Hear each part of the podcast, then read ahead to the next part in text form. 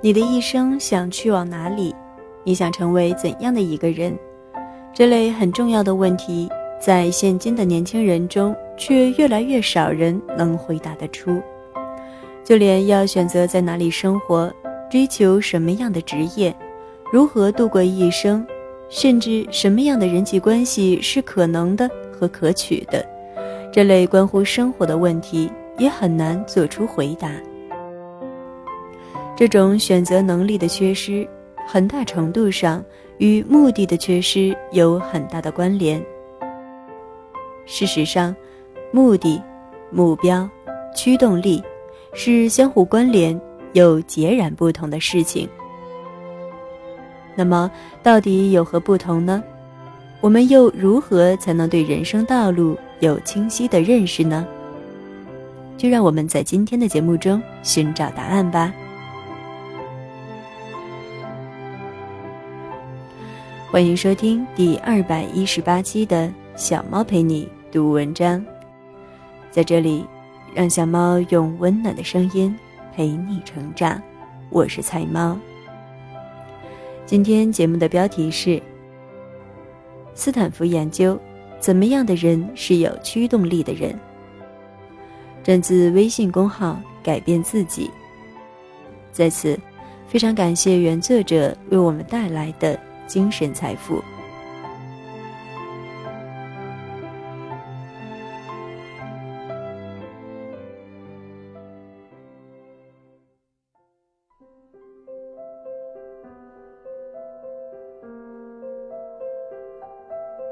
斯坦福研究，怎么样的人是有驱动力的人？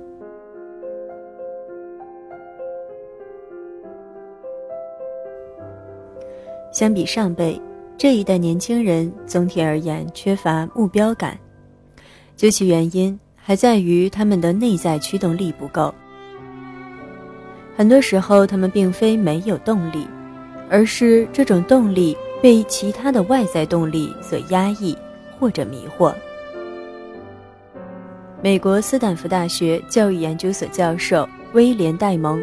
是当今世界研究青少年发展和品格教育最杰出的学者之一。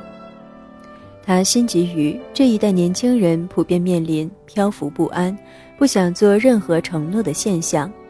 透过长期大量的研究访谈，发现他们生命缺乏的是动机的来源、目的感。戴蒙认为，驱动力是很重要的学习要素。但大部分成年人谈论驱动力，通常是通过考试、考上某个大学等短期动机。但是研究显示，如果没有更大的目的存在，短期目标和动机通常会徒劳无功，而且很快就在毫无方向的活动中消耗殆尽。戴蒙在《迈向目的之路》一书中不断强调。目的是驱动我们每天大部分行为背后的一个动机，而目的的理清在于能清楚回答：为什么我正在做这件事？为什么这件事很重要？为什么它对我和我以外的世界都很重要？戴蒙看到有目的感的年轻人都有高驱动力。会自动自发地学习为达到目的所需的技能和知识，也展现少见的务实效率。确实，目的影响人生的快乐和满足，但目的不能被给予，而应该被引导。戴蒙的研究发现了年轻人如何在城市、工作、家庭。以及社区中找寻目标。斯坦福通讯社就以下问题采访了戴蒙教授：一，在如何鼓励年轻人寻找意义感与目标感的研究中，发现了什么？首先要明白，这个世界需要的是行动。行动会解决一个存在的问题，我们可以简单的理解为有一些事物需要通过更多的努力来改善或者创造。其次，要相信我们有做出这种改善的能力。事实上，如果有机会，我们应该要愿意并主动的去做这些事。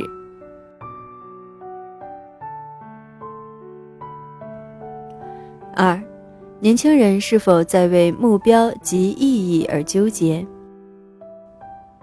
回答是肯定的。目标不仅是一种对于实现某事的自身渴望，而且还是一种对必须完成某个行动的承诺。人们为之挣扎，是因为有些人觉得他们的生命中充满了义务责任，而非个人意义。另一些人感到挣扎，是因为他们无法承诺一个行动计划。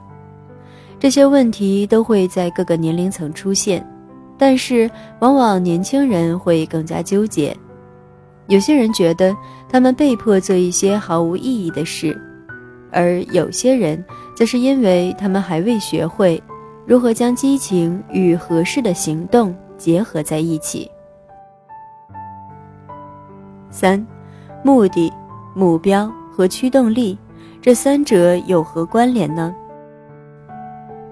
目的是一种很特别的目标，和一般短期立即的目标不同。目标则是达到目的的手段。人每天都有千百个目标：享受一本好书、看一场电影、买一份好礼物。但目的是一种遥远的长期目标，是一个你想去的方向。你的一生想往哪里去？你想成为怎样的一个人？目的必须是有意义的、长期的，对这个世界或其他人有帮助的目标。有了目的，你就会开始安排各种目标，让自己一步步到达那个目的。作为父母和老师，我们必须了解，学生的学习动机不应只是单单考高分，考不好会让父母失望等等，这些真的只是很短期的目标。长期的目标和学习动机应该是，当学生全心投入他们想学的内容，可以完成人生的哪些目的？目的会产生一种内在。而非外在的驱动力。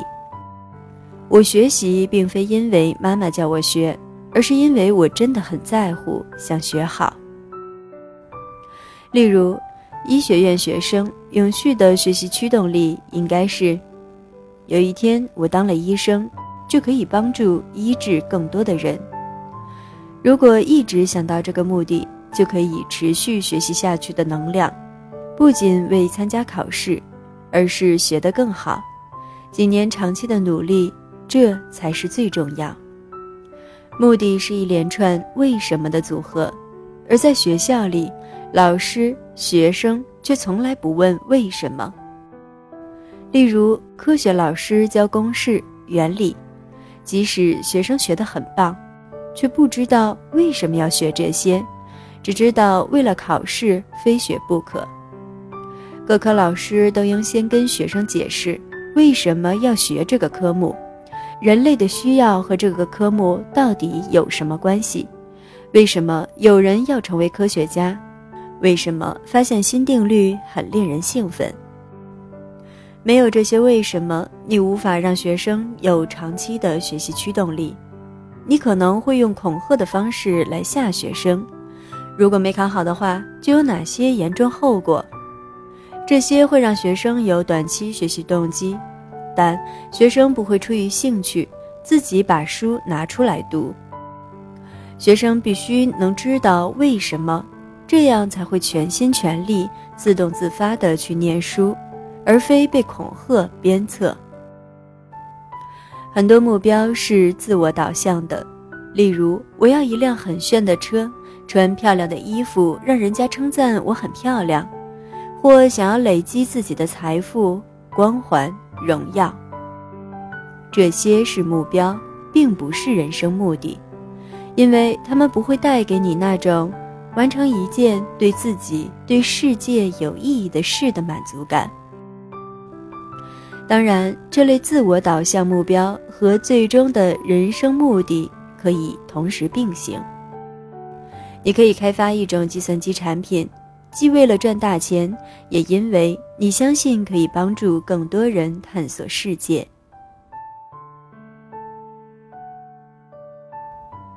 四，目的可以改变吗？何时可以改变？目的可以有很大的改变，尤其在人生早期，因为一件有目的感的事会让人学习另一件有目的感的事。例如，年轻人会对成为运动选手很有目的感，但不能一辈子都是运动选手，因为年纪大了就无法参赛。但成为运动员，那种自我承诺、自律的习惯，会发展出另一个目的。一个真正的人生目的，至少要持续一段时间，时间长到你必须要表现你的承诺，至少完成一些事情。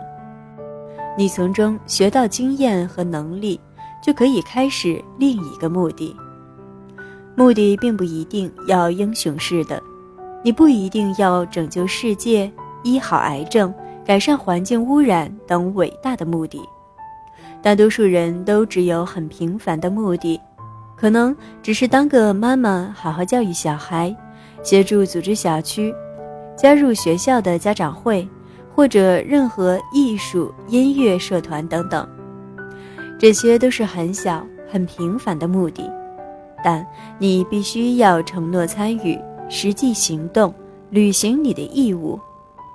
最后，你能完成一些事，让你更投入这个世界，产生一些超过自己的影响和贡献。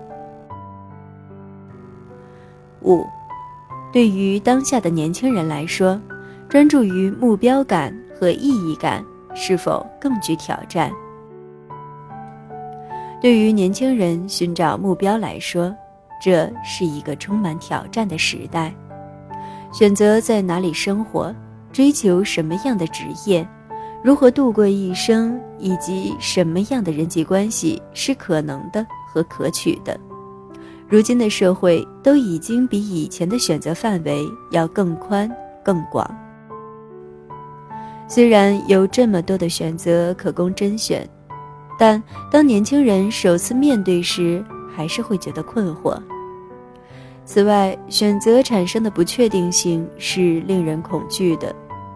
以前，关于职业、家庭和社会地理位置的选择，在二十岁左右就会定下来，这远比当今社会到而立之年还无法敲定的苦恼要少很多。但是，我认为这种推演本身并不是一个问题，只要在选择的过程中持续的去学习和努力向前。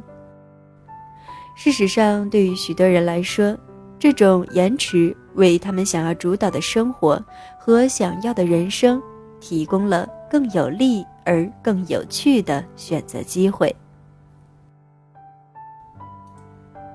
感谢你的收听。这里是菜猫 FM，我是菜猫菜菜的流浪猫。更多精彩，欢迎订阅小猫的微信公众号“菜猫”，号码就是“菜猫”的全拼加 FM。你也可以在节目搜索栏搜索“菜菜的流浪猫”或者“小猫陪你读文章”进行关注，让小猫用温暖的声音陪你成长。我是菜猫。